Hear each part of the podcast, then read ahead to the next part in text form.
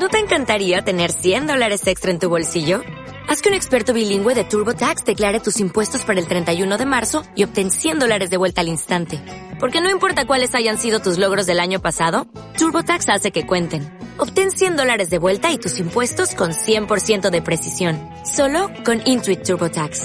Debes declarar para el 31 de marzo. Crédito solo aplicable al costo de la presentación federal con TurboTax Full Service. Oferta sujeta a cambios o cancelación en cualquier momento.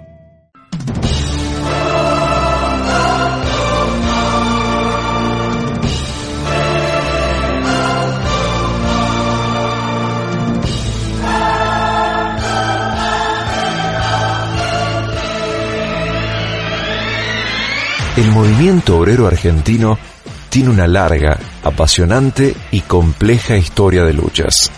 Fue iniciado poco después de la mitad del siglo XIX, tanto por la comunidad de obreros afroargentinos como por grupos socialistas y anarquistas llegados en la gran inmigración europea. En el curso del siglo XX, desarrolló grandes y poderosos sindicatos de industria, que pusieron a la clase obrera como protagonista de la historia argentina y al mismo tiempo fue objeto de grandes persecuciones y matanzas. Desde fines del siglo XX, la globalización ha afectado al movimiento obrero argentino e impulsado nuevas iniciativas y debates con el fin de reorganizarse para enfrentar los nuevos desafíos que tienen los trabajadores en el siglo XXI.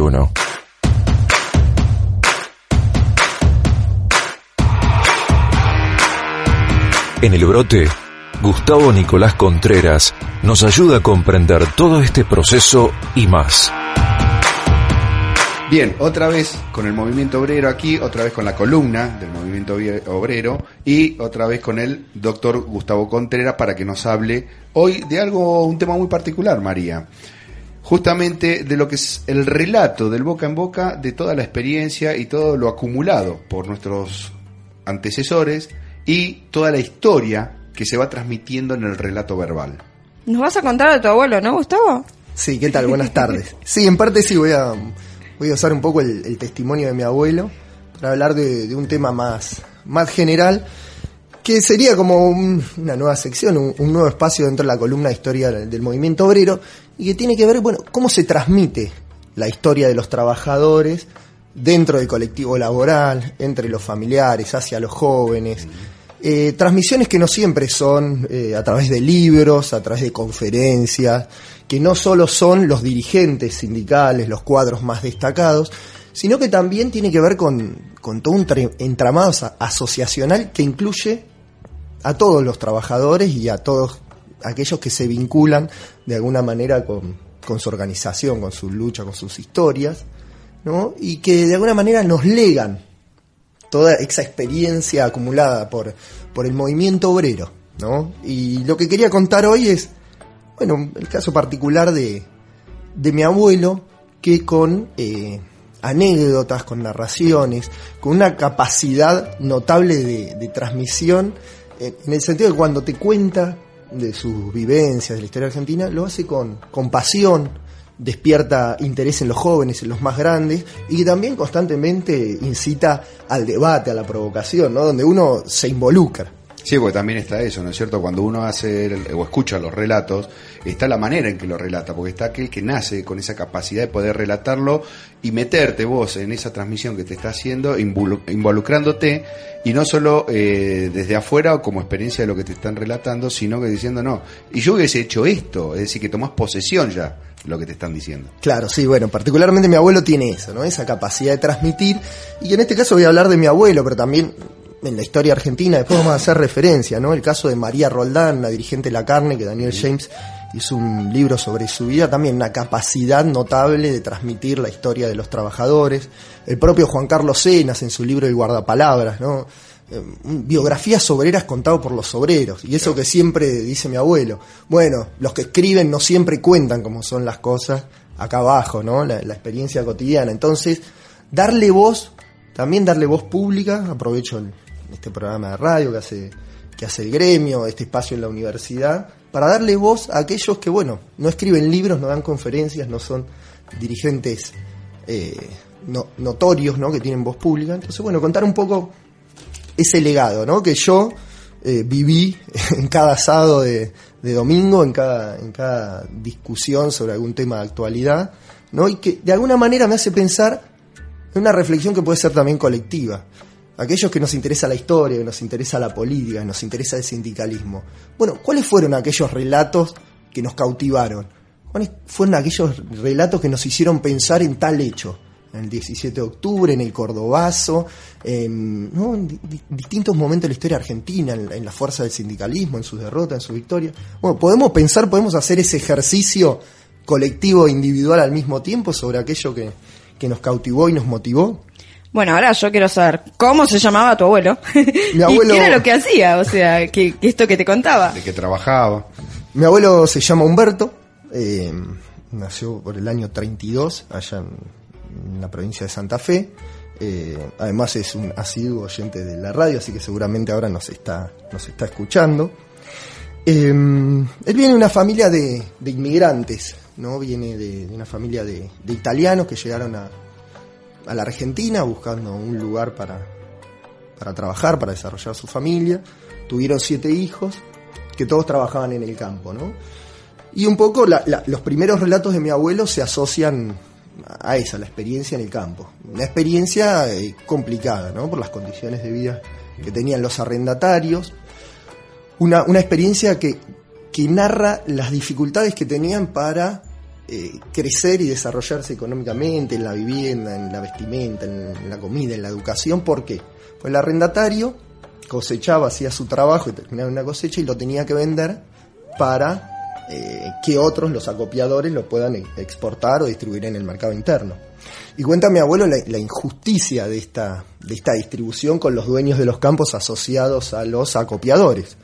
Una anécdota que, que a mí me quedó muy, fuerte y sobre todo cómo él se va a ir acercando al, peronismo, ¿no? su identidad eh, política hasta el día de hoy cuenta él y recuerda incluso con lujo de detalle los porcentajes. ¿no? Lo- Los acopiadores le ofrecían por, por el quintal de maíz 25 centavos, cuando el precio en el mercado era de 2 pesos con 80. ¿no? Fíjense esa diferencia. Y una vez el padre tenía algunas inclinaciones eh, socialistas traídas del viejo continente, decidió rebelarse. Dijo, bueno, yo a ese precio no se los voy a vender. Entonces al primer acopiador que vino le dijo, no, mira, yo por este precio no lo vendo. Era muy barato. Eh, claro, lo estaban vendiendo muy barato, 25 centavos y 2.80 lo vendían, ¿no? La diferencia de aquel solo que lo acopiaba y lo distribuía frente a quienes cultivaban la tierra, eh, cuidaban las plantaciones, tenían que hacer la cosecha. Que fue un producto de calidad aparte. En un producto, bueno, con el- ellos cuentan cómo araban la tierra, bueno, ya ahí nos meteríamos en un proceso de trabajo de, de- del medio rural que hacían, un trabajo familiar, ¿no? Que involucraba a, a los siete hermanos, al padre, a la madre y algún, algún obrero ocasional en los tiempos de, de cosecha. Pero cuenta que por esta rebelión, los tres acopiadores que habían, no sé, usaron la solidaridad de clase patronal y decidieron no comprar la cosecha por tres años, ¿no? Entonces mi abuelo cuenta, bueno, eh, esa intención de rebelarse por un reclamo que consideraban justo, y uno viendo la diferencia de precios puede ver que era justo, bueno, lo pagó durante tres años con el hambre de su familia. ¿No? Y este es un poco el, contexto en el que mi abuelo va a recibir las iniciativas de- del peronismo cuando el peronismo implanta lo que fue el IAPI. El IAPI era un, instituto de, promoción de- del intercambio y la producción en el cual el Estado compraba la cosecha y le pagaba a los productores según el precio del mercado mundial, al, al que exportaba o del mercado interno. Entonces cambió este esquema donde los arrendatarios recibían mejor paga por su trabajo e incluso una ley de arrendamiento donde no se los podía echar. O sea, frenó de alguna manera el peronismo el despotismo de los dueños de los campos y benefició tanto a los trabajadores rurales como a los arrendatarios. Y eso obviamente fue recibido positivamente eh, por mi abuelo, que incluso él tempranamente ya discutía con los mayores diciendo, bueno, parece que con esto vamos a andar mejor, y los mayores ya con varios descreimientos en su vida eran más escépticos. Mi abuelo tempranamente se convirtió en un militante del peronismo, y acá me, interesa contar también una anécdota, ¿no? Porque todo esto son anécdotas que a mí me ilustraron. Eh, una anécdota que tiene que ver con ciertas acciones heroicas cotidianas que a veces toman los trabajadores, que son heroicas eh, en un pequeño lugar y que tienen que ver con, con ciertos actos, ¿no? Y uno puede pensar en otras anécdotas que conoce. Eh, la hermana de mi abuelo decidió casarse con una persona vinculada a los dueños de los campos y al antiperonismo. ¿No? Entonces, bueno, no estaba muy contento por esta elección, pero el día de su casamiento agarró y se, bueno, se casaron en un gran galpón que tenía paredes de ladrillo a la vista. Entonces fue con cal, con cal que uno la puede pintar y aparece, o sea, con el tiempo se va poniendo blanca, pintó en letras grandes eh, Viva Perón. ¿no? Con lo cual ya armó un revuelo ahí en la fiesta, tenía 13, 14 años, con lo cual, bueno, ya había gente con identidades fuertemente antiperonistas y otro con sensibilidades a, a favor del gobierno que estaba emergiendo. Hablamos que tu abuelo tenía 14 años. 14 años, ¿no? Ella se bueno, en un evento social, en, una- en un casamiento donde, bueno, su hermana Era se un adolescente rebelde. Ya, bueno, una que tempranamente se politizó y que podía llegar a hacer estas cosas. Su experiencia va a continuar luego en la ciudad. ¿No? El año 45-46, él emigra a la ciudad, un adolescente que busca, bueno, un nuevo horizonte en la ciudad y se emplea a través de un contacto con un primo, de esto cómo funcionan las cadenas, ¿no? En, en las migraciones internas del país. Eh, se emplea en la joyería Ricardi. ¿no? Ahí va a trabajar casi por una década. De cadete, ¿no? Era el que hacía los mandados, llevaba y traía cosas y estaba mucho tiempo ahí en la, en la joyería. Y este lugar es significativo para cómo él construye el relato del peronismo, porque él va a conocer figuras destacadas de la política nacional en primera persona.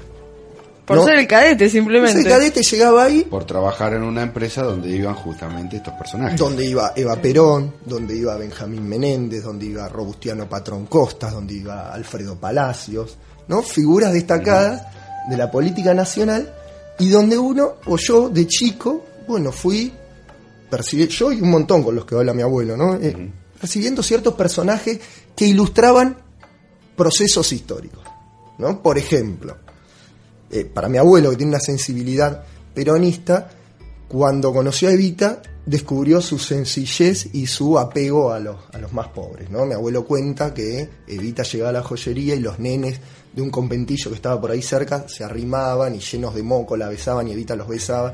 Entonces para él era un gesto de humanidad, eso, no una cuestión de propaganda política. Entonces él lo, lo vio de cerca y para él afianzó Lo más vivió. su identidad. Lo vivió, ¿no? Lo que tiene, lo vivido para la construcción de la identidad política y de cierta militancia, sea orgánica o no.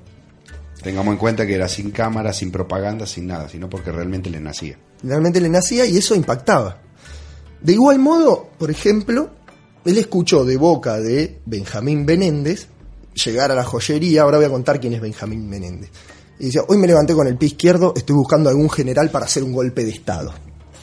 ¿No? Benjamín Menéndez en el año 49, en el año 1951, intentó, eh, emprendió eh, intentos de golpe de Estado frente al gobierno peronista, con una clara identidad antiperonista. Entonces, bueno, desde esa anécdota, yo decía, bueno, Benjamín Menéndez. Yo de chico, bueno, escuchaba a mi abuelo y después iba a buscar en manuales. ¿Quién es este que dijo mi abuelo? Yo quería participar de chico en la mesa de los grandes, donde se hablaba de política, de historia, y uno no quería quedar afuera de eso, entonces buscaba los datos. Después de grande me fue bastante ilustrativo. Igual la anécdota de cuando fue patrón Costas luego de la Revolución Libertadora, ¿no? Revolución Libertadora que en el año 1955 derrota al gobierno peronista, ¿no? Y vuelve a instaurar de alguna manera algunas condiciones previas al inicio de este gobierno. Y Robustiano Patrón Costas dice frente al dueño de la joyería que se da el lujo de volver a pagar con vales a los obreros. ¿No? Todo esto que el Estatuto del Peón de Campo, del IAPI, eh, los avances del sindicalismo habían dignificado al trabajador en sus condiciones de trabajo y salariales, lo habían modernizado. Bueno, este hombre, este hombre decía, se da el lujo de volver a pagar con vales. Vales que antes en el campo se cambiaban en las proveedurías, en los almacenes de ramos generales, que también pertenecían eh, a los patrones. Era una forma de tener un público cautivo para ese circuito consumo. cerrado, Un circuito cerrado, ¿no? Una cosa pre, premoderna, por decirlo de alguna manera. En, un- en algunos casos se asoció a ciertas relaciones eh, feudales de este dueño de los campos del norte argentino vinculados eh, al azúcar. Personaje que ya había sido, o sea, este personaje fue el candidato presidencial eh, para el año 1942 de una continuidad conservadora en la Argentina, ¿no? Contra la que se reaccionó aquel golpe militar de 1943 y de ahí nació el, el gobierno peronista y el peronismo. Entonces, este personaje en esa anécdota marca mucho de, de esa perspectiva. De igual Ah, modo... A mí lo que me hace acordar Sí. es a los 90 y los tickets canasta. O sea, por ahí es una, no es una relación tan, tan igual, pero eh, de alguna manera usted ah, uno, de- alguna forma también lo vivió, o sea, no en aquel momento, porque obviamente no existía, pero... Con eso estamos delatando un poco también la edad de María, ¿no es cierto? No quería yo acotarlo, pero sí, es como que es todo cíclico, ¿no es cierto? Lo que vivió tu abuelo es lo que se está viviendo y hemos vivenciado hace muy poco con el tema del campo, que se dieron vuelta y demás, y también el tema esto de eh, pagar con vales, no solo eh, los tickets canastas, sino estamos hablando de los diferentes bonos que se fue, eh, si recordamos bien, en el 2001 en la República Argentina, en Córdoba, en diferentes provincias, como para pagar, ¿no es cierto? Ese circuito cerrado de que estamos hablando. Sí, un poco el circuito cerrado, en este caso, bueno, en un campo donde, bueno, la presencia del patrón y su autoritarismo eran aún peores que estos ejemplos más eh, cercanos. De igual modo, por ejemplo, pudo conocer a Alfredo Palacios, ¿no? Alfredo Palacios que él, por su valoración obrerista, eh, cierta sensibilidad hacia lo social y hacia la mejora de la clase obrera, él valoraba. Pero que tuvo una decepción cuando, luego del golpe del 55 y con la Revolución Libertadora, Alfredo Palacios anuncia que va a ir de embajador al Uruguay. Y entonces, bueno, ante la, réplica, él responde, y bueno, de algo hay que vivir. ¿no? Entonces, ahí sufre cierta decepción con estos líderes históricos del movimiento obrero y de la izquierda. Pero sin embargo, reconoce todo ese legado que dejó Alfredo Palacio y los socialistas. Ahora, luego de esta década y de estas anécdotas que él, que él puede eh, contar y transmitirnos, y a partir de estos hechos, uno buscando la bibliografía, charlando, se va ilustrando sobre un proceso que era más amplio y más profundo, pero la anécdota es el desentonante. Eh, de igual modo, después que sale de Richard y él entra a trabajar ya en el año 58 en la fábrica eh, Philips, ¿no? Arrendatario rural, empleado de comercio en la ciudad y ahora obrero metalúrgico, en un sector industrial de punta en la Argentina de la época, con uno de los sindicatos más potentes del momento, una fábrica donde trabajaban 7.000 obreros, una fábrica enorme, que incluso trabajaban mil fuera de la fábrica haciendo eh, distintas partes que eh, se incorporaban luego a, la- a la a las distintas producciones de televisores y demás. Ahora, las anécdotas de la fábrica son también ilustrativas y ya tienen que ver con la dinámica propia del movimiento obrero. Por ejemplo, uno podía escuchar cómo funcionaban, y puede escuchar, ¿no? Cómo funcionaban las comisiones internas de fábrica, cómo se construía la solidaridad obrera, cómo eran los momentos de las luchas, de las huelgas, o sea, el relato de, las huelgas donde él entró a trabajar y a los pocos días una huelga de 45 días. Así lo recibe ¿no? el sector industrial del- de Buenos Aires. Sí, el gremialismo le dice, bienvenido, tenemos 45 días de huelga, venía a participar. Exactamente. Entonces ahí el mama toda una nueva cultura que va a seguir transmitiendo. ¿Y cómo es esto? Bueno, vamos a la huelga, van todos a la huelga. Eh, huelgas que a veces eran muy fuertes en, en ese sector. En, a veces cuenta mi abuelo que encerraban a los jefes, a los supervisores en el baño, se tomaba la fábrica, ¿no? Incluso más adelante van a participar del plan de lucha de 1964, donde en Argentina se tomaron 11.000 fábricas. Entonces, bueno, mi abuelo participó en la toma de una de, esas fábricas y comenta cómo fue todo, todo ese movimiento, la solidaridad entre los compañeros, esto de poner a los jefes en los baños y incluso hacer el aguante de una toma, de un paro, con la timba. ¿No? Comenta también qué, qué hacían los trabajadores, aparte de militar, de formar comisiones internas, de ir a la lucha. Bueno, también les gustaba la timba, les gustaba el fútbol. Y eso es muy importante porque hace también a la experiencia de la clase obrera. Claro, cómo matar ese tiempo de 24 horas que estás dentro de una fábrica y de- decir, bueno, aparte de la militancia, de la lucha, de generar carteles, eh, conciencia con el resto de los compañeros más, cómo también distraer, porque es necesaria una válvula de escape para todo eso. Sí, no solo distraer, sino que eh, es una conforma. La, la clase obrera argentina, y lo sabemos, le gustaba mucho el fútbol, más allá de pasar el tiempo, era una de sus pasiones. Y por ejemplo, para mi abuelo, ¿cómo, se asocian estas cosas? ¿no? Por ejemplo, para mi abuelo, es muy importante el fútbol, la política y la historia. Y él es peronista e hincha de River durante 18 años, de la Revolución Libertadora hasta que volvió Perón, e incluso, son 18, 17 años, fue el mismo momento en que River nunca salió campeón. Claro. Entonces, bueno, era un momento complicado. Y como él, en una anécdota ilustra, bueno, porque la Bruna, por ejemplo, era uno de los ídolos populares para los hinchas de River y un poquito más también, ¿no? Porque él cuenta que cuando Argentina jugó un amistoso con Inglaterra, acá en el país, y la Junta Militar de la Revolución Libertadora fue a saludar a los jugadores, Aramburu y Rojas, la Bruna no les dio la mano. Y era un gesto de resistencia.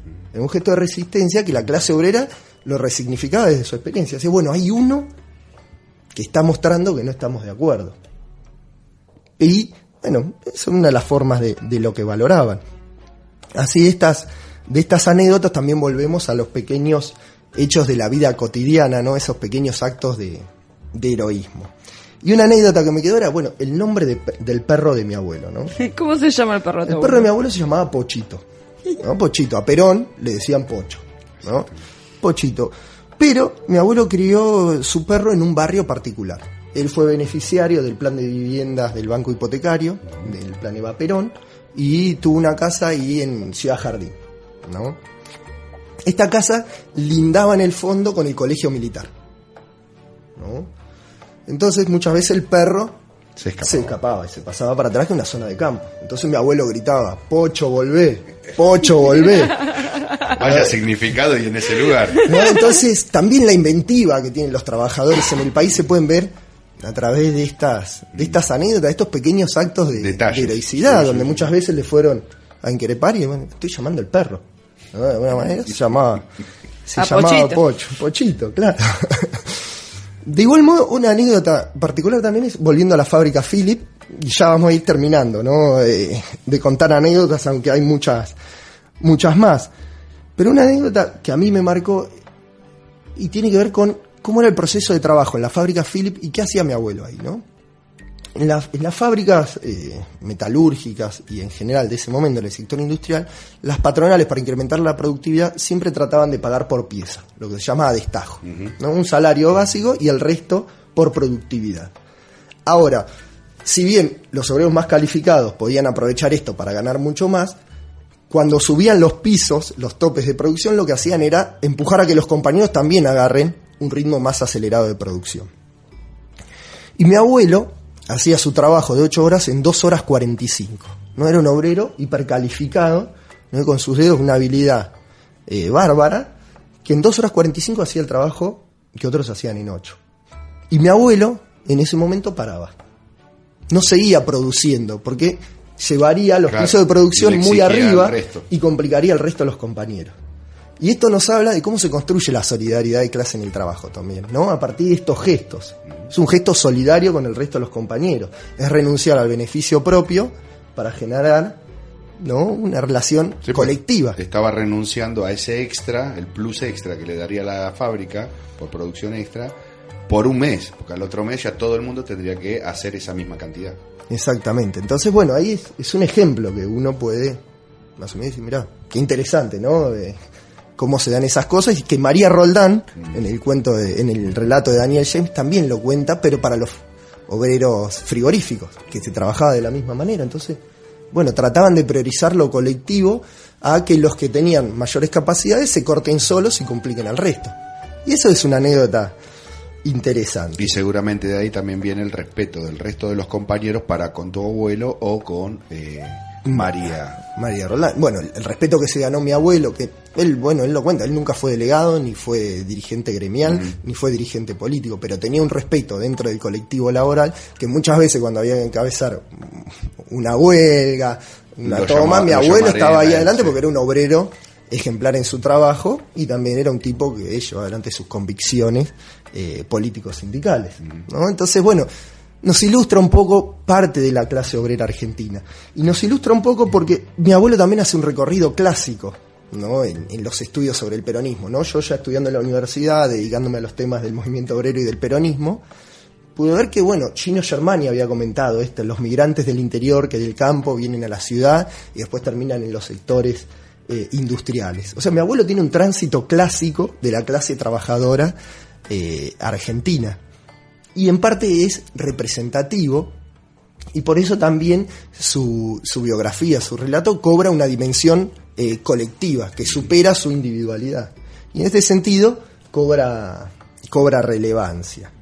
Ahora yo te digo, con todo esto tengo ganas de comer un asado con tu abuelo. ¿Cuándo vamos?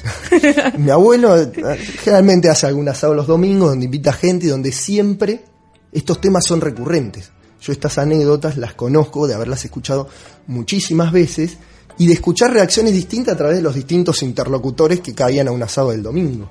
Y es más, mi abuelo, luego de esta experiencia de Philip, ya había empezado a desarrollar también un, un negocio con mi abuela en su casa, un boliche de barrio, ¿no? Vendían, vendían ropa y que lo hacen hasta el día de hoy.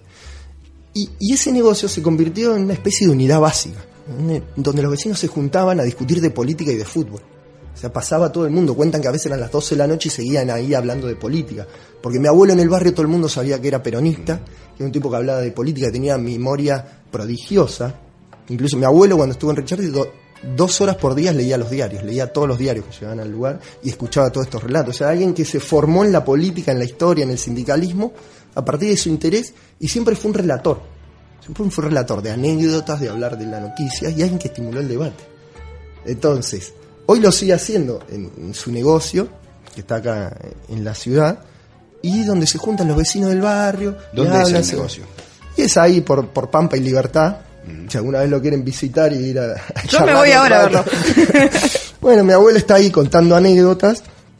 Y hoy quería hablar de él porque, bueno, representando un poco a, a- a todos estos hombres del trabajo que le ponen pasión a- al relato de la historia obrera, que todo el tiempo estimulan a que los jóvenes se interesen por ella, que todo el tiempo plantean un, un mañana mejor a partir de, bueno, del compromiso, la organización. Y, y bueno, un homenaje a mi abuelo y, y a todos estos hombres sería la Sí, columna de hoy. Yo diría más que a tu abuelo, un homenaje a los trabajadores que hacen historia y la historia la hacen como eh, un granito de arena, aportando lo suyo desde su individualidad para el colectivo. Exactamente. ¿Tenemos algo para escuchar hoy? Y mira, quisiera hoy poner el tema de un tema de Agustín Magaldi, que era un cantor que le, que le gustaba mucho a mi abuelo, y un tema muy conocido se llama El Penado 14, que es un tema que escuchó muchísimo la clase obrera argentina en la década del 30 por lo menos, y más adelante, y bueno, eh, como hablamos de él, ponemos a su cantor favorito, y por supuesto le mandamos un saludo a, a Humberto y, Un beso a enorme. Y seguramente que no era solo eh, tomas de fábricas, asados, fútbol, sino que también Aguante había tango River. en el medio. Así que Exactamente. vayamos con este tango.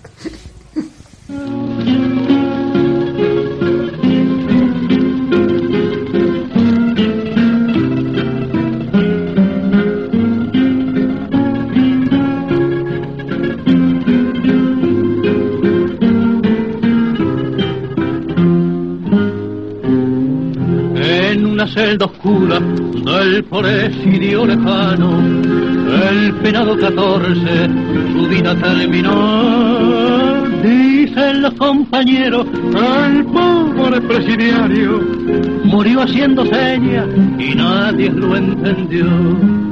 En una noche fría, cual preso deliraba, su mueca tan extraña dio mucho que pensar. Sin embargo nadie de tantos carceleros se acercó a la celda del que no pudo hablar. Dejó una carta escrita con frases tan dolientes que un viejo presidiario al leerla conmovió al mismo fraticida con alma tenebrosa. En toda su existencia amor nunca sintió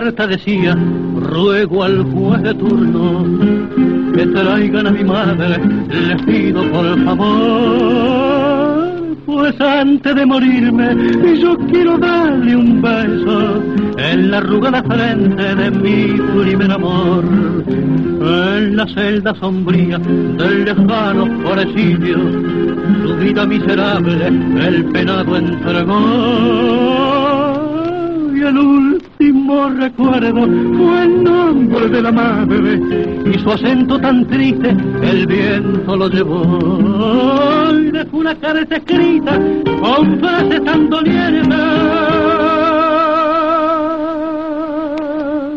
que un viejo presidiario al verla conmovió. Al mismo fraticida, con alma tenebrosa, en toda su existencia amor nunca sintió. En la carta decía, ruego al juez de turno que traigan a mi madre, les pido por favor, pues antes de morirme, yo quiero darle un beso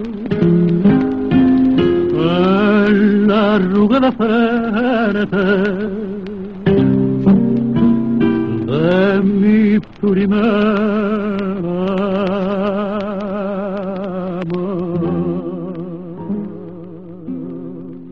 Fue Gustavo Nicolás Contreras, miembro del Grupo de Investigación sobre Movimientos Sociales y Sistemas Políticos en la Argentina Moderna.